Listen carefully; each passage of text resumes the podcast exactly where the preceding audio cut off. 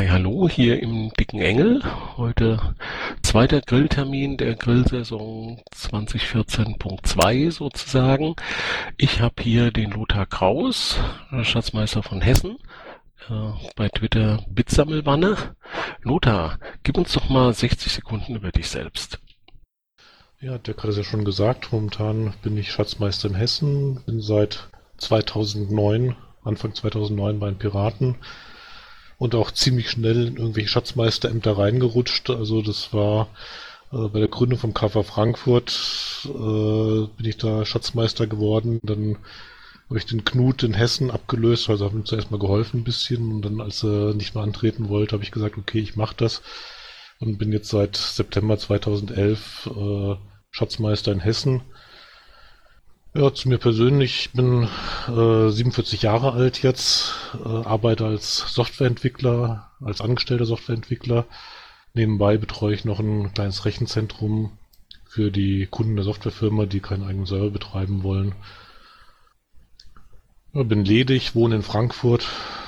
Das ist so persönliche Daten, die ich denke, die eventuell wichtig sind.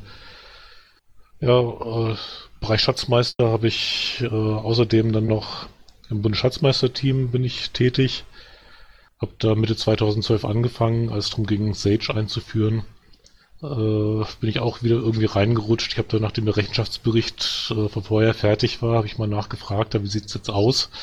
Äh, was muss man machen, um richtig loslegen zu können? Habe festgestellt, dass das noch eine riesen Baustelle war, aber plötzlich im Team drin. Äh, wie es halt so geht in dieser Partei. Und jetzt ähm, im Halle möchte ich dann als stellvertretender Bundesschatzmeister kandidieren. Äh, einfach dadurch, dass ich das Team recht gut kenne. Ich kenne die Tätigkeiten da. Ich habe einiges an Erfahrung, was ich mitbringe und weiß dann auch, dass ich das ganz gut hinbekomme. Hast du einen besonderen Grund? Oder nein, du hast natürlich einen besonderen Grund, warum du als stellvertretender Schatzmeister äh, kandidierst. Lässt du uns daran teilhaben? Ja, das ist äh, meine persönliche Überzeugung, dass wenn man schon so die Möglichkeit eines stellvertretenden Schatzmeisters hat, dann sollte der erste Schatzmeister derjenige mit der meisten Erfahrung sein. Und äh, deshalb habe ich mich entschlossen, nur als stellvertretender Schatzmeister zu kandidieren. Wir haben ja im Moment zwei Kandidaten äh, für den Schatzmeister, den Stefan und den Bastian. Äh, Hast du da ein hartes Ausschlusskriterium? Müssten wir auf einen stellvertretenden Schatzmeister verzichten, wenn da einer von den beiden das würde? Mit Stefan weiß ich, dass ich gut zusammenarbeiten kann, weil wir arbeiten jetzt schon eine Weile zusammen. Das funktioniert sehr gut. Mit Bastian habe ich mich in Mainz jetzt mal unterhalten. Äh, ich habe ihm auch empfohlen, dann mal so im Schatzmeisterteam sich zu unterhalten.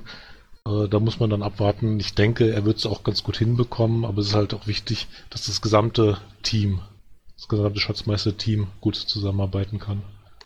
Ja, du bist ja da fest verwurzelt in diesem Team. Ich habe dich auch öfter schon gesehen bei solchen Gelegenheiten, wo sie sich getroffen haben. Ne? Ja, wie gesagt, seit Mitte 2012. Äh, und das ist ein sehr stabiles Team. Da sind die gleichen Leute drin und es macht einfach Spaß, da zu arbeiten. Jetzt habe ich hier ja wenig Erfahrung äh, selber in diesen Themen, aber äh, ich möchte erst ein kleines Gespräch mit dir führen, wo ich erstmal meine Fragen loswerde und äh, dann du auch die Gelegenheit hast, ein bisschen äh, auf die Gesprächsführung Einfluss zu nehmen.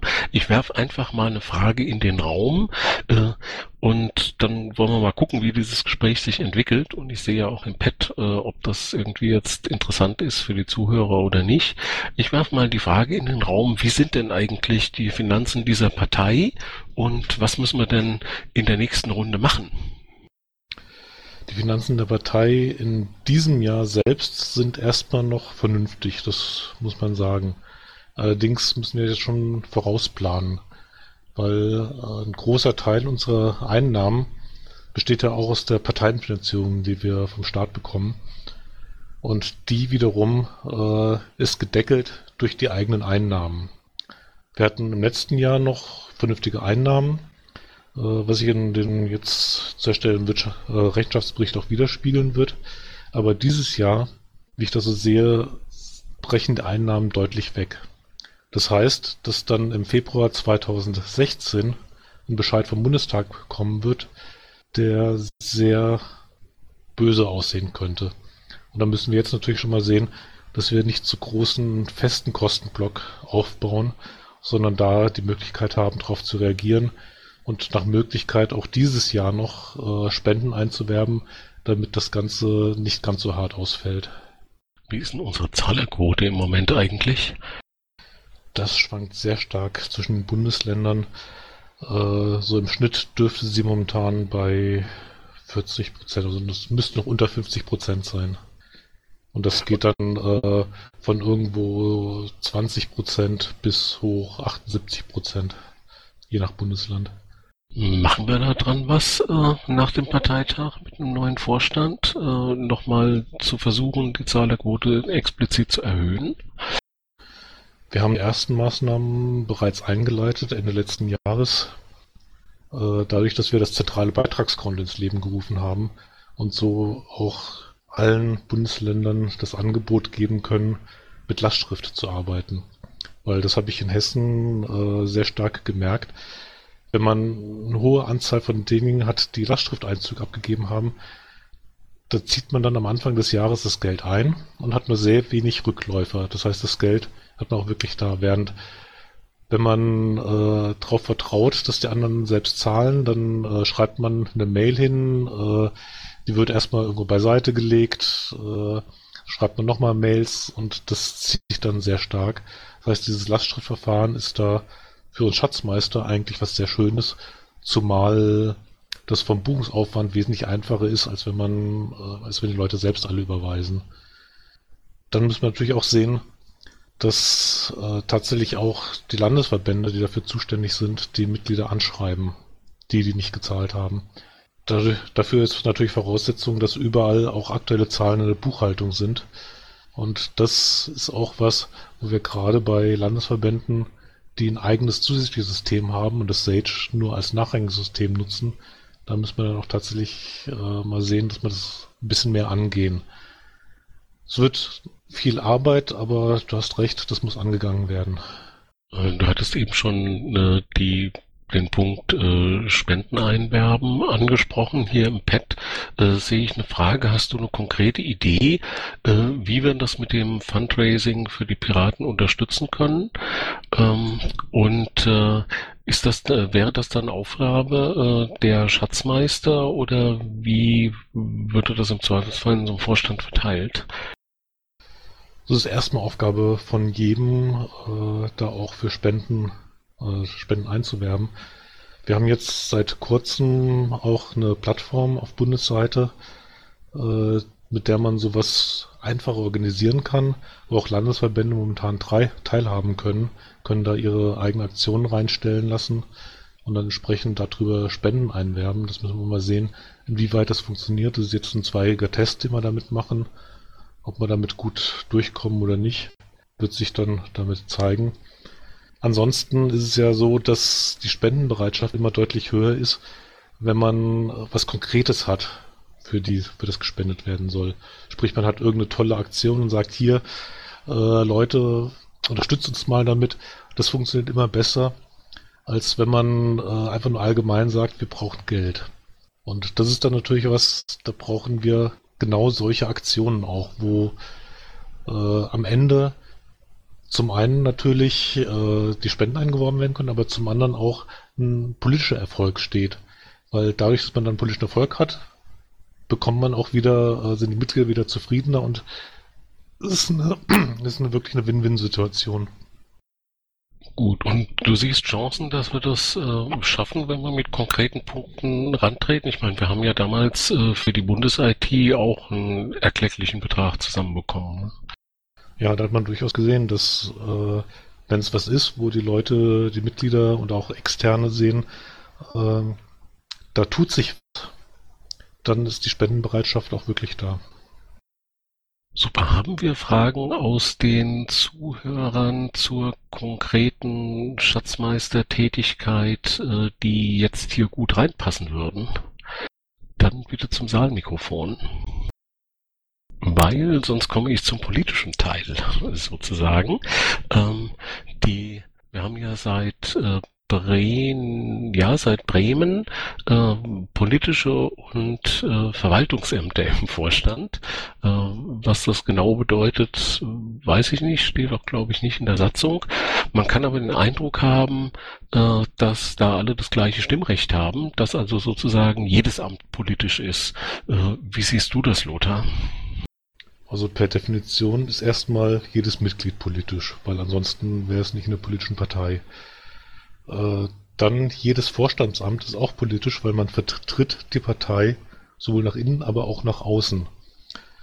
Beim Schatzmeister ist es eventuell ein äh, bisschen weniger öffentlich wirksam, aber auch da, äh, man sieht, die Zahlerquoten werden auch in den Medien veröffentlicht. Es wird veröffentlicht, wenn irgendwas nicht funktioniert. Äh, auch da wiederum ist auch ein Schatzmeister für die Außenwirksam, also für die Außenwirkung wichtig. Und natürlich auch ein Schatzmeister hat Stimmrecht äh, bei den Entscheidungen und muss sich dann bei Abstimmungen entscheiden, wie man jetzt abstimmt. Und das hat auch Einfluss auf die Gesamtpartei. Also ja, äh, jedes Vorstandsamt ist politisch, wobei sich das mit einem verwaltenden Vorstand meiner Ansicht nach nicht beißt. Weil was, was ich mit politisch meine, das habe ich ja eben ein bisschen erläutert, aber verwalten ist ein Vorstand gerade bei uns in der Form, dass die wichtigen Impulse, wohin es geht, wie der Weg sein soll, sollte von den Mitgliedern kommen muss von den Mitgliedern kommen. Das heißt, in der Form ist dann Vorstand wiederum Dienstleister der Mitglieder. Und da muss man halt sehen, dass man das entsprechend in, die, in der Waage hält. Die Aussage würde sich jetzt aber auf alle Vorstandsmitglieder beziehen, nicht nur auf die Verwalt in Anführungszeichen Verwaltenden, oder? Das bezieht sich auf alle Vorstandsmitglieder. Es ist natürlich so, dass man gerade als Schatzmeister und auch Generalsekretär hat man natürlich, verwendet man viel Zeit für reine Verwaltung. Das muss man dabei auch berücksichtigen.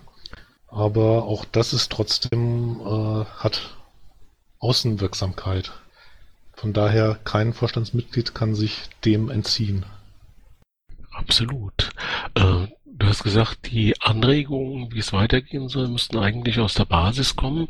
Wir haben ja im Moment so ein bisschen diesen, diesen Parteitagsbottleneck. Ne? Das heißt, jetzt werden wir dieses Jahr mit äh, relativ hoher Wahrscheinlichkeit keine großartigen politischen Weiterentwicklungen machen können, weil wir irgendwie nur zwei Wahlparteitage unterwegs haben. Äh, aber man könnte natürlich zwischen äh, den Parteitagen was machen. Stichwort äh, BO, SMV, was auch immer. Äh, wie stehst du denn dazu? Wir haben äh, momentan drei Sachen, die in der Partei äh, eigentlich mehr oder weniger aktiv sind. Das eine ist die SMV, gerade mit Liquid, also nicht direkt SMV, das ist nur in manchen Bundesländern, aber Liquid Feedback das krankt meiner Ansicht nach daran, äh, dass es versucht wurde, äh, die innerparteiliche Mitbestimmung auf eine sehr speziellen Art durchzudrücken. Es gab da immer wieder Kritik, äh, wie das mit den Kettendelegationen ist, wie das mit Klarnamen ist, auch teilweise wie das mit dem ständig in der ständigen Mitgliederversammlung ist. Es wurde immer wieder auf der gleichen Art versucht durchzudrücken und erst der BEO hat da, ist auf diese Konflikte, die es da gab, eingegangen.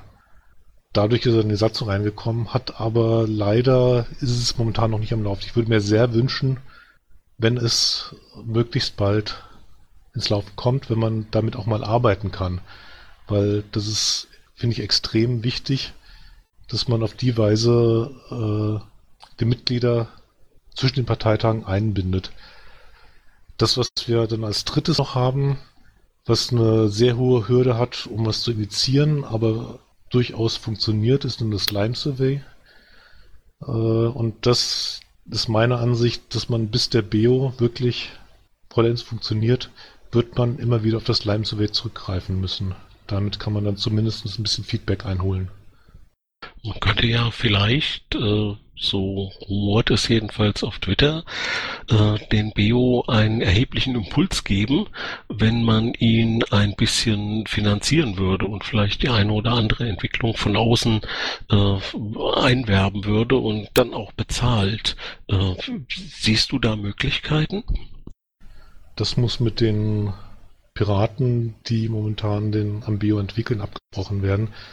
Wenn die sagen, hier auf, der, auf einer bestimmten Stelle äh, macht Sinn, Leute von extern einzukaufen, damit das funktioniert, dann sehe ich da durchaus auch Möglichkeiten, ähm, weil er steht in der Satzung drin, es ist eigentlich die Pflicht, das vom Vorstand her auch zu unterstützen, damit es umgesetzt werden kann. Ich würde es natürlich sehr freuen, wenn das äh, innerhalb der Partei komplett entwickelt werden kann, aber wenn äh, das sich sehr stark hinzieht und es die Möglichkeit gibt, von außen zu vertretbaren Kosten was einzukaufen, dann ist das durchaus eine Option. Wenn wir schon beim Einwerben von Arbeit sind, ähm, hier sehe ich die Frage im Pad, äh, hast du einen Überblick, wie viel bezahlte Stellen, ich weiß im Moment gar nicht, wie viel wir überhaupt haben, äh, sich die Partei leisten könnte, deiner Ansicht nach? Und äh, wie viel bräuchten wir eigentlich? Ja, wie viel sie sich leisten kann, ist halt die Frage, wo man woanders einspart. Ähm, das ist eine Frage der Budgetierung.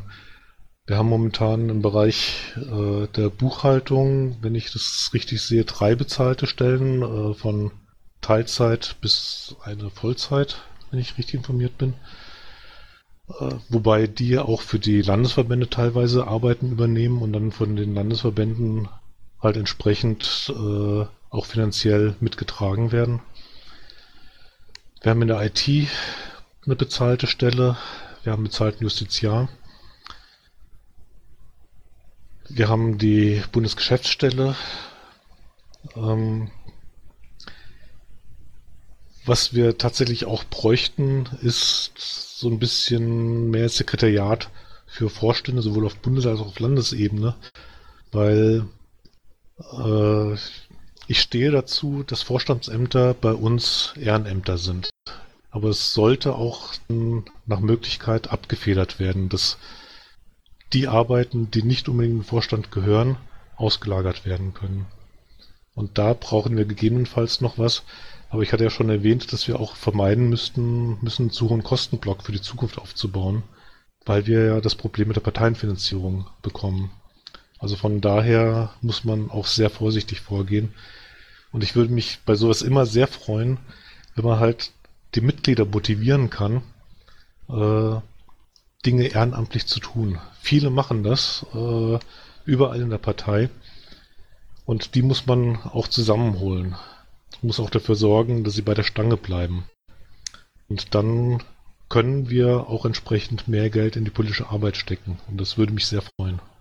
Im Moment funktioniert das ja nicht so ganz, also oder genauer gesagt ein bisschen umgekehrt. Also ich merke das ja selbst. Ich habe ja die Online-Redaktion äh, für die Bundeswebseite und äh, wir waren da schon mal mit einer gewissen Personalstärke angetreten, aber inzwischen ist das wieder deutlich zurückgegangen, weil viele Leute die Motivation verloren haben.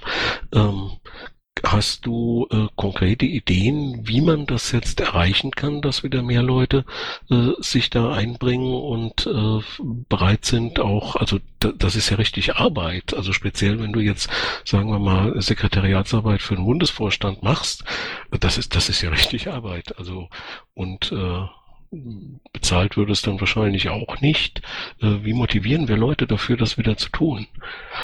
Ja, da sehe ich so ein bisschen das Henne-Ei-Problem ähm, je mehr, äh, je besser die Partei funktioniert, äh, je mehr Erfolge man hat und je besser der Umgang intern ist, desto mehr Leute sind motiviert mitzumachen und wenn wieder mehr mitmachen, dann sind auch die Folge wieder besser. Da sind wir momentan leider so ein bisschen in der Abwärtsspirale und die müssen wir durchbrechen. Das wird hartes Stück Arbeit. Äh, wir werden zusehen müssen, dass wir gerade im nächsten Amtsjahr äh, gute Strukturen machen, die Landesverbände auch mehr in die Bundesvorstandsarbeit einbinden, um so geschlossenere Wirkung nach außen zu machen, äh, geschlossene Wirkung nach außen zu erreichen und dann damit auch eventuell wieder eher Erfolg haben und dann auch mehr Piraten haben, die gerne bereit sind, Arbeit dafür da rein zu investieren. Die Dein Satz hat angefangen mit, wir haben äh, gerade einen schlechten Umgang miteinander. Was können wir denn machen, um diesen Umgang miteinander irgendwie zu verbessern? Also ich erlebe ja, wenn ich hier in meinem Kreisverband unterwegs bin, da passt das alles und das hört man auch aus vielen anderen Kreisverbänden, dass die Leute, die ja jetzt da sind, dass die eigentlich ganz prima miteinander auskommen. Ähm, wenn ich dann zum Beispiel Twitter angucke, dann sieht das irgendwie ganz anders aus, eigentlich eher gegenteilig. Wie kriegen wir diese, dieses Kommunikationsverhalten, was so viel Unfrieden da reinträgt, äh, wie kriegen wir das in den Griff? Ja, gerade Twitter ist natürlich so 140 Zeichen sind eine optimale Größe für Missverständnisse und um Sachen eskalieren zu lassen, aber viel zu wenig, um zu deeskalieren und Verständnis zu werben. Das ist natürlich ein großes Problem. Ähm, eigentlich muss jeder bei sich selbst anfangen und sagen, hier, wenn irgendwo was eskaliert, äh, Diskussionen auf persönliche Ebene abgleiten, dann muss man sehen, dass man Diskussionen wieder äh, auf Sachebene bringt oder von sich aus komplett einen Diskussionsstrang auch abbrechen. Auf nichts mehr dann da drin eingehen.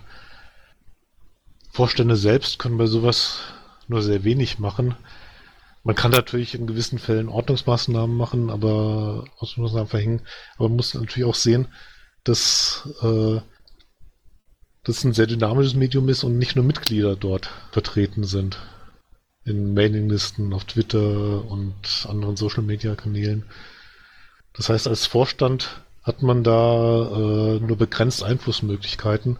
Wobei, was ich schon festgestellt habe, ist, äh, wenn man Streithähne mal privat anschreibt, wenn man es als Vorstand macht, wirkt es aus irgendwelchen mir unerfindlichen Gründen besser, als wenn es äh, ein anderes Mitglied macht.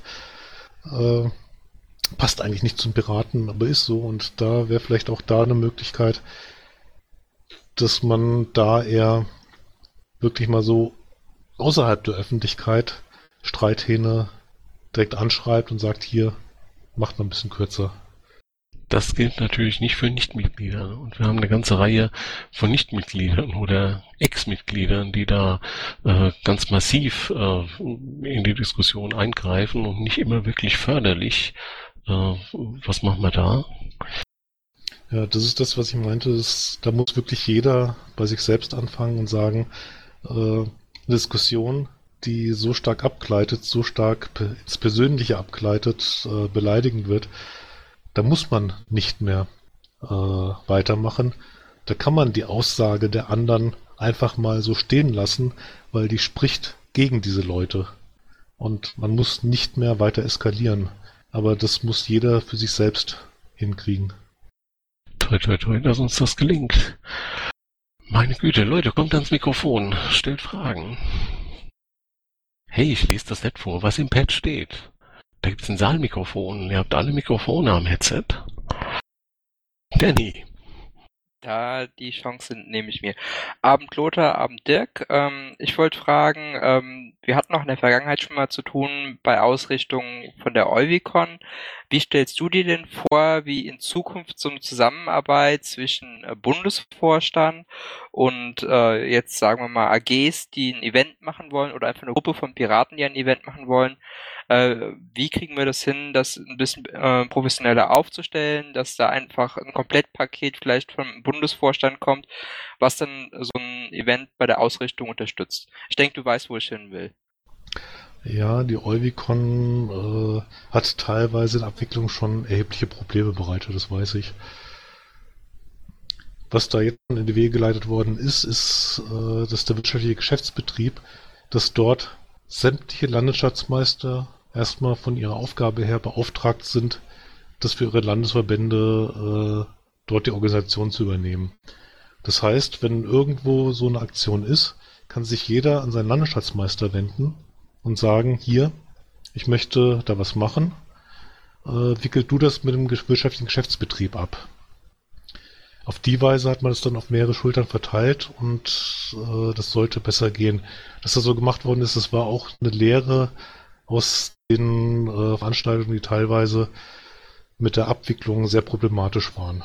So hat man halt jetzt jemanden, der ein bisschen näher an den Leuten ist und äh, wo dann die Hoffnung besteht, dass das Ganze auch schneller und sauberer läuft. Dankeschön. Christoph. Ähm, ja, als Württemberger bin ich ja, was äh, Schatzmeister angeht, etwas leidgeprüft.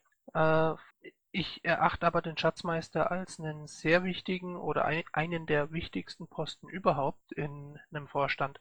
Äh, von daher, wo kann oder bei, bei, bei wem kann man denn anfragen äh, bezügs, bezüglich Referenzen oder ähnlichem?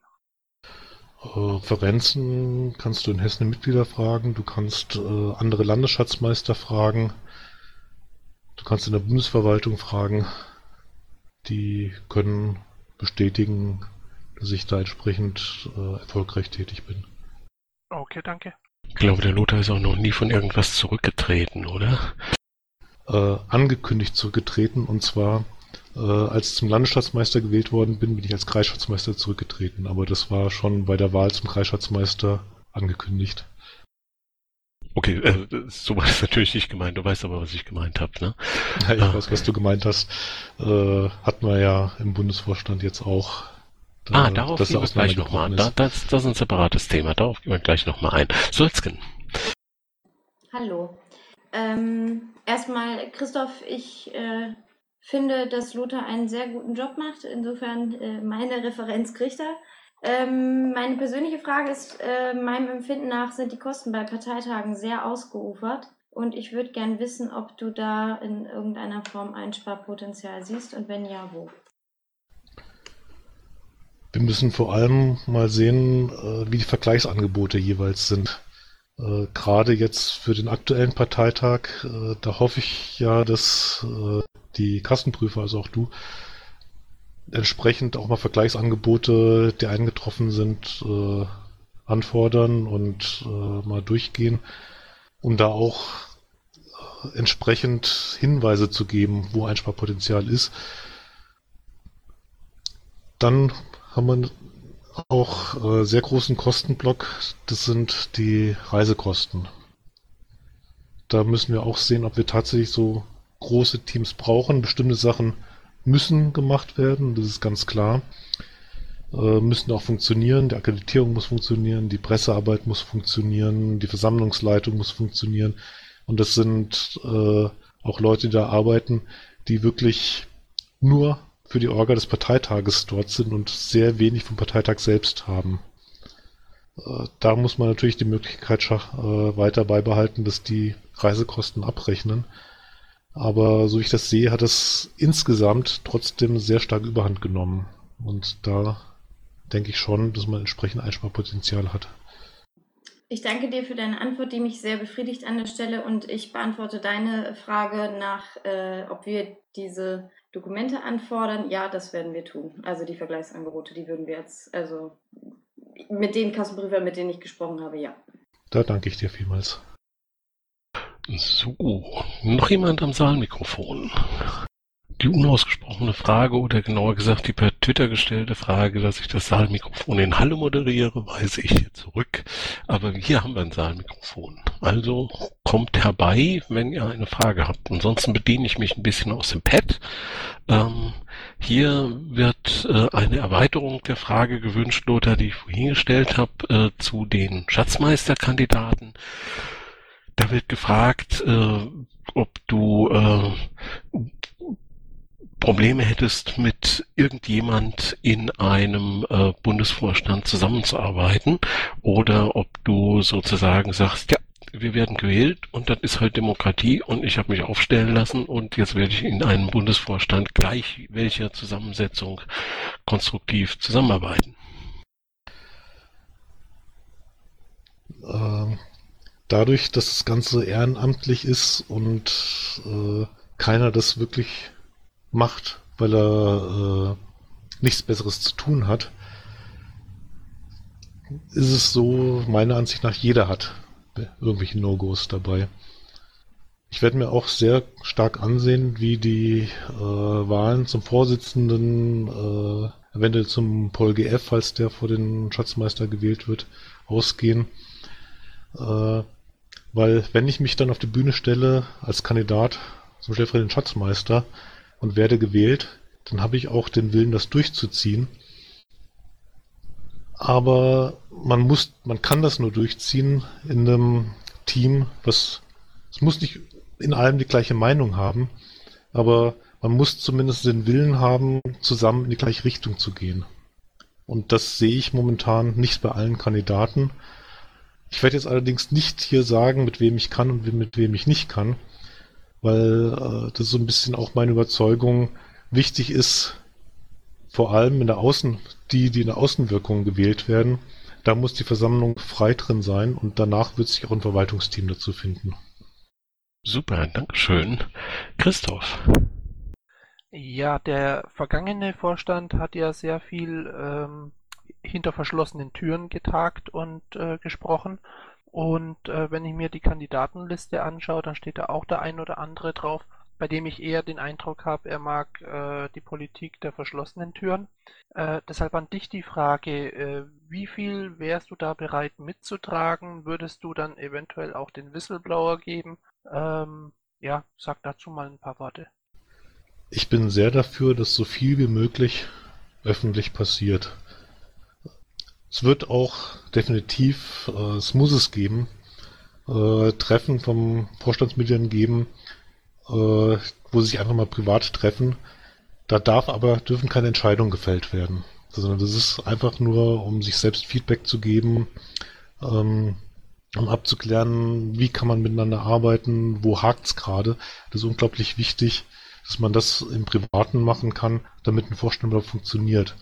Aber die Entscheidung, das muss wirklich alles nachvollziehbar sein. Diskussionen darüber müssen öffentlich geführt werden. Äh, da stehe ich zu. Nur wenn ich mich da mit dem Vorstand nicht durchsetzen kann, Whistleblower würde ich dann nicht machen, weil dann würde der Vorstand nicht mehr funktionieren. Wenn sich das Ganze so entwickelt wie jetzt die vergangenen Monate, äh, dass wirklich fast nur noch äh, in, äh, wie heißt es nicht inoffiziell, sondern äh, nicht öffentlich. Nicht öffentlich getagt wird, genau. Dann würdest du das also zur Not mitmachen und durchziehen oder könntest du dir dann auch vorstellen, wie äh, verschiedene Mitglieder jetzt gemacht haben, dann zu sagen, okay, Schluss, äh, das trage ich nicht mit. Äh, solche Rücktritte, weil man etwas nicht mittragt, kann immer nur als letzte äh, Maßnahme sein. Ich gehe auch davon aus, dass im letzten Bundesvorstand vor den Rücktritten viel intern passiert ist, was wir so nicht mitbekommen haben. Äh, ich arbeite, ich werde mich, ich werde nicht kandidieren mit dem Hinblick, dass ich zurücktreten könnte, aber wenn man natürlich irgendwann sieht, das, was man da macht, bewirkt überhaupt gar nichts. Man tritt auf der Stelle, ähm, man muss gegen die eigene Überzeugung arbeiten, dann hilft vielleicht auch nichts anderes. Aber das ist auch das, was ich meinte. Ich werde mir am Anfang sehr stark anschauen, äh, wer zuerst gewählt wird und davon auch so ein bisschen meine Kandidatur abhängig machen. Und was man auch äh, sagen muss, ist, wenn man merkt, dass im Vorstand die Kommunikation nicht funktioniert, dann muss man sich auch einen externen Mediator dazu holen. Das ist dann unbedingt Pflicht. Und der kann dann auch so ein bisschen Verständnis füreinander schaffen und auf die Weise dann wiederum, dass die Vorstände wieder miteinander arbeiten können und auch solche Sachen wie, dass einem die Transparenz am Herzen liegt, dass da auch Verständnis bei den anderen geschaffen wird, dass auf die Weise das wiederum ins Reine kommt. Das muss eigentlich so die erste Maßnahme bei sowas sein. Okay, danke. Äh, jetzt hat sich daraus gleich noch eine Frage ergeben, weil du den Mediator angesprochen hast. Äh, es wurde bei vergangenen Grillen immer wieder mal die Frage gestellt, ähm, könntest du dir vorstellen, auch äh, präventiv einen Mediator schon dazu zu holen, bevor irgendwelche äh, Unstimmigkeiten entstehen? Wenn man schon mal so ein bisschen in zusammengewürfelten Teams gearbeitet hat, äh, beruflich und auch eventuell in anderen Vorständen schon mal, dann sollte man eigentlich schon auf der konstituierenden Sitzung merken, äh, klappt die Kommunikation, klappt die Chemie untereinander oder redet man irgendwann aneinander vorbei.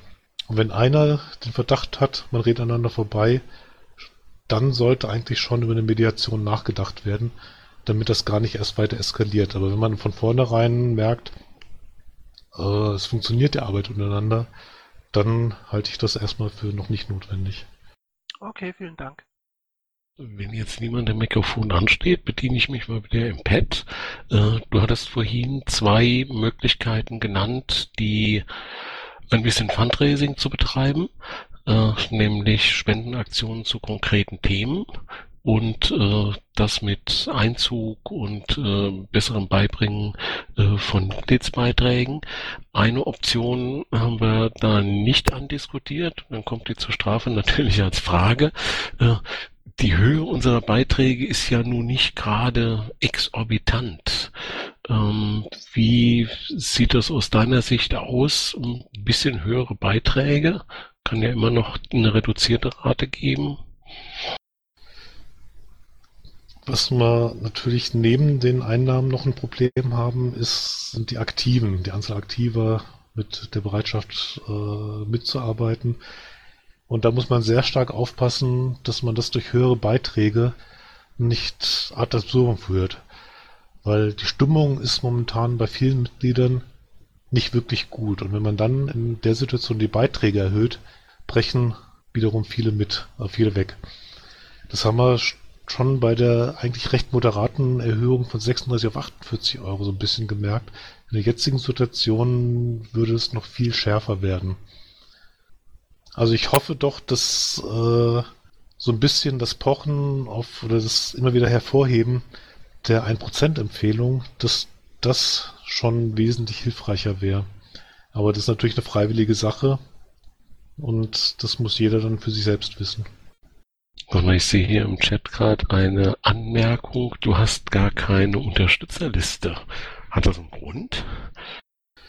Die wichtigsten Unterstützer, die ich brauche, äh, die habe ich mir schon angefragt, weil das ist das Bundesschatzmeisterteam, ganz klar. Ohne das kann es nicht funktionieren. Und wo ich auch äh, sehr sicher bin, dass die hinter mir stehen, sind andere Landesschatzmeister. Einfach durch die Zusammenarbeit, die wir haben. Und das ist so das, was mir am wichtigsten ist dabei.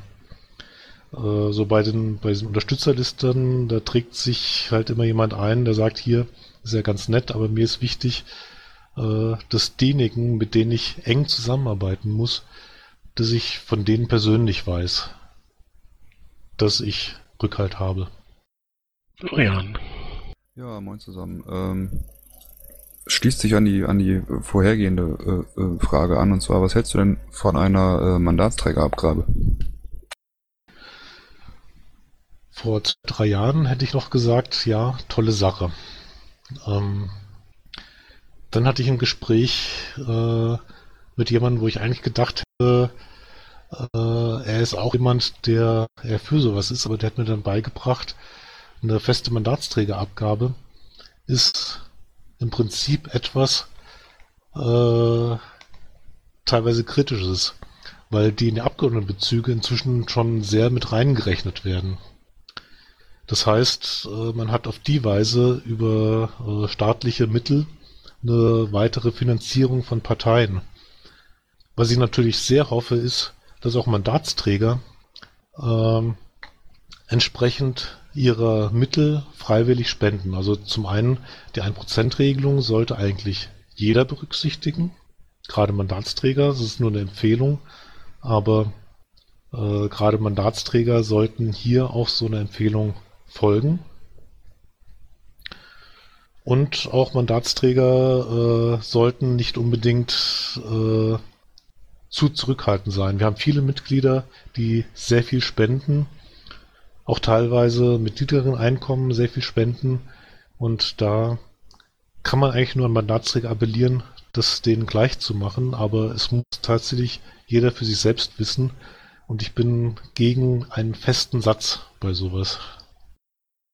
Okay, also alle schnellen Lösungen haben immer zwei Seiten, lerne ich heute. Vom Schatzmeister sein muss man, glaube ich, wirklich was verstehen. Hat noch jemand eine Frage? Also wieder das Pad. Äh, dum, dum, dum, dum, dum.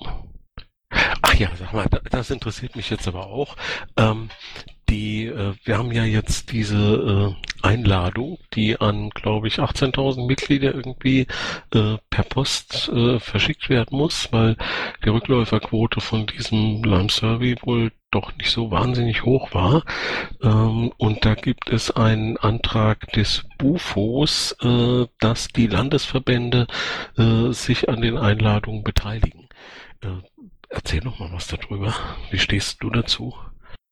Ja, das hat ja so ein bisschen Hintergrund, das Ganze auch. Ähm, vor etwas über einem Monat äh, war auf einer Sitzung der ersten Vorsitzenden im Mumble so das Gespräch auch drauf gekommen, dass unsere Satzung ziemlich kaputt ist.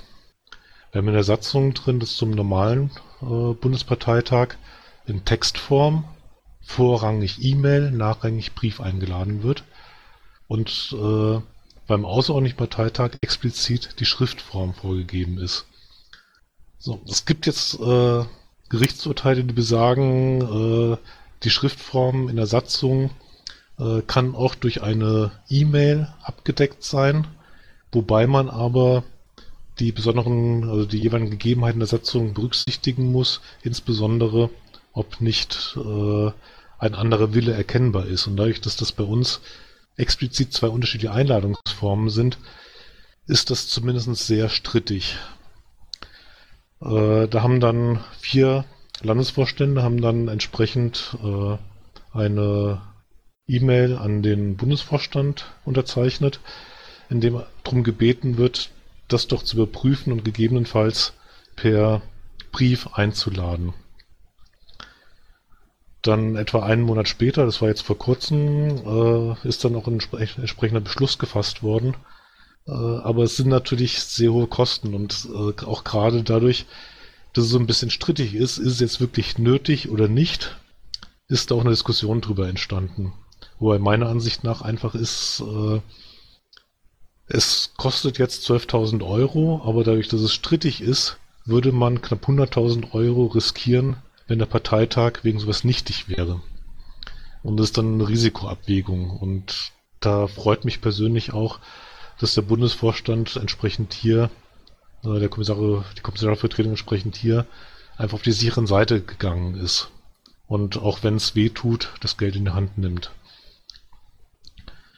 Äh, da hat dann ein Mitglied des Kommissaren Bundesvorstand hat dann gesagt, naja gut, äh, die Überbringer der Nachricht, äh, die sollen sich dann einfach dran beteiligen und hat dann entsprechend diese vier Landesverbände äh, angeschrieben, äh, sie mögen doch bitte die Kosten tragen.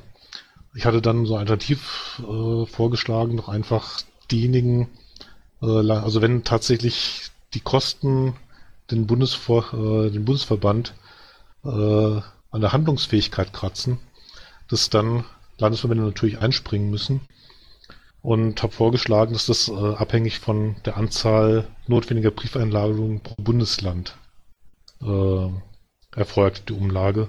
Habe dann aber bisher noch nichts wieder davon gehört. Das ist nämlich auch so ein bisschen das Problem, dass äh, von den vielen Mitgliedern nur 8000 sich zugemeldet haben, dass wir auch viele Mitglieder der Datenbank haben, die eigentlich im Herzen schon nicht mehr Mitglied sind. Und die melden sich bei sowas auch nicht. Das, das sieht man auch an der niedrigen Zahlerquote und da äh, wäre dann so eine Umlage nach tatsächlich äh, verschickten Briefen auch ein Anreiz, die Möglichkeit der Streichung, die wir in der Satzung haben, bei äh, entsprechend langer, äh, entsprechend langem Rückstand mit den Zahlungen, dass man die ein bisschen besser nutzt. Und äh, wir müssen einfach mal abwarten, ob der Alex, äh, dem ich das geschrieben hatte, darauf eingeht oder nicht. Es wäre halt eine Möglichkeit, die ich da sehe. Also wir bräuchten mal äh, ein bisschen Aufräumen in der Mitgliederdatenbank. Brauchen wir auch mal so eine Art Satzungsreform, also diese ganzen Ungereimtheiten, die ja jetzt zu Wahnsinn, also Diskussionen geführt haben, die jetzt, um es mal vorsichtig auszudrücken, unserer politischen Positionierung nicht unbedingt zuträglich waren. Definitiv. Die Satzung, da müssen sich wirklich mal Leute äh, dran setzen, die überarbeiten. Äh, wir brauchen da tatsächlich eine Servicegruppe, wie auch immer die zusammengesetzt ist, ob äh, aus Vertretern aus Bundesländern oder einfach mit Leuten, die sich dafür interessieren, die das angehen, die äh, die aktuelle Satzung einmal durcharbeiten, die auch, äh, wenn andere Mitglieder Wünsche haben, bestimmte Dinge in die Satzung reinbringen, entsprechend unterstützend tätig werden, dass das saubere Anträge werden, die dort einfließen, dass das Ganze wieder äh, stimmig ist, die Satzung. Das fände ich sehr sinnvoll. Gibt es mit Lothar eine Satzungskommission? Ich bin zumindest sehr dafür. Ist, Satzung ist zwar nicht unbedingt äh, der Sinn einer Partei, aber ohne Satzung, ohne vernünftige Satzung gibt es immer wieder Streitfälle. Das heißt, wenn wir einmal äh, da sauber haben, dann haben wir wieder den Rücken auf der Seite frei für die politische Arbeit. Und ich wäre sehr dafür, dass Satzungskommission oder eine Servicegruppe, die sich entsprechend bildet, irgendwas in der Art brauchen wir. Ich muss mich ja mit Bewertungen zurückhalten, aber äh, ja. Ähm, Zuhörer, Mikrofon. Leute, Fragen. Keine Fragen. Lothar, ich habe das starke Gefühl, das war ein kurzes Grillen, aber ein sehr effektives Grillen. Also ich habe eine ganze Menge gelernt, auch viele Denkanstöße gekriegt. Ich hoffe, dass das dem einen oder anderen Zuhörer auch so gegangen ist. Möchtest du noch ein abschließendes Statement machen? Ja, etwas möchte ich da noch sagen. Äh, der nächste Bundesvorstand, ich weiß nicht, ob ich dem angehören werde oder nicht, aber das ist auch unabhängig davon, der wird es schwer haben. Er wird viel zu tun haben. Äh, er wird viel Druck kriegen. Und muss dann bei den ganzen Shitstorms, die auf alle Fälle kommen werden, muss er äh, die berechtigte Kritik raushören. Da bitte ich alle, dem kommenden Bundesvorstand dabei zu helfen, dass äh, Anregung und Kritik wirklich in saubere Bahnen gelenkt werden und so der Bundesvorstand damit unterstützt wird. Lothar, danke dir. Da gehen schon die ersten Plus eins im Baum ein. Äh, das war das zweite Grillen dieser Grillsaison für den Parteitag in Halle. Äh, heute der Lothar Kraus, Schatzmeister in Hessen und Kandidat für den zweiten nee, für den stellvertretenden äh, Schatzmeister im Bundesverband und äh, Bitsammelwanne auf Twitter. So, ich danke allen, die da zugehört haben. Ich danke dem Kandidaten, dass er sich hier eine Stunde lang hat grillen lassen äh, und bitte dann um Beendigung der Aufnahme. Dankeschön.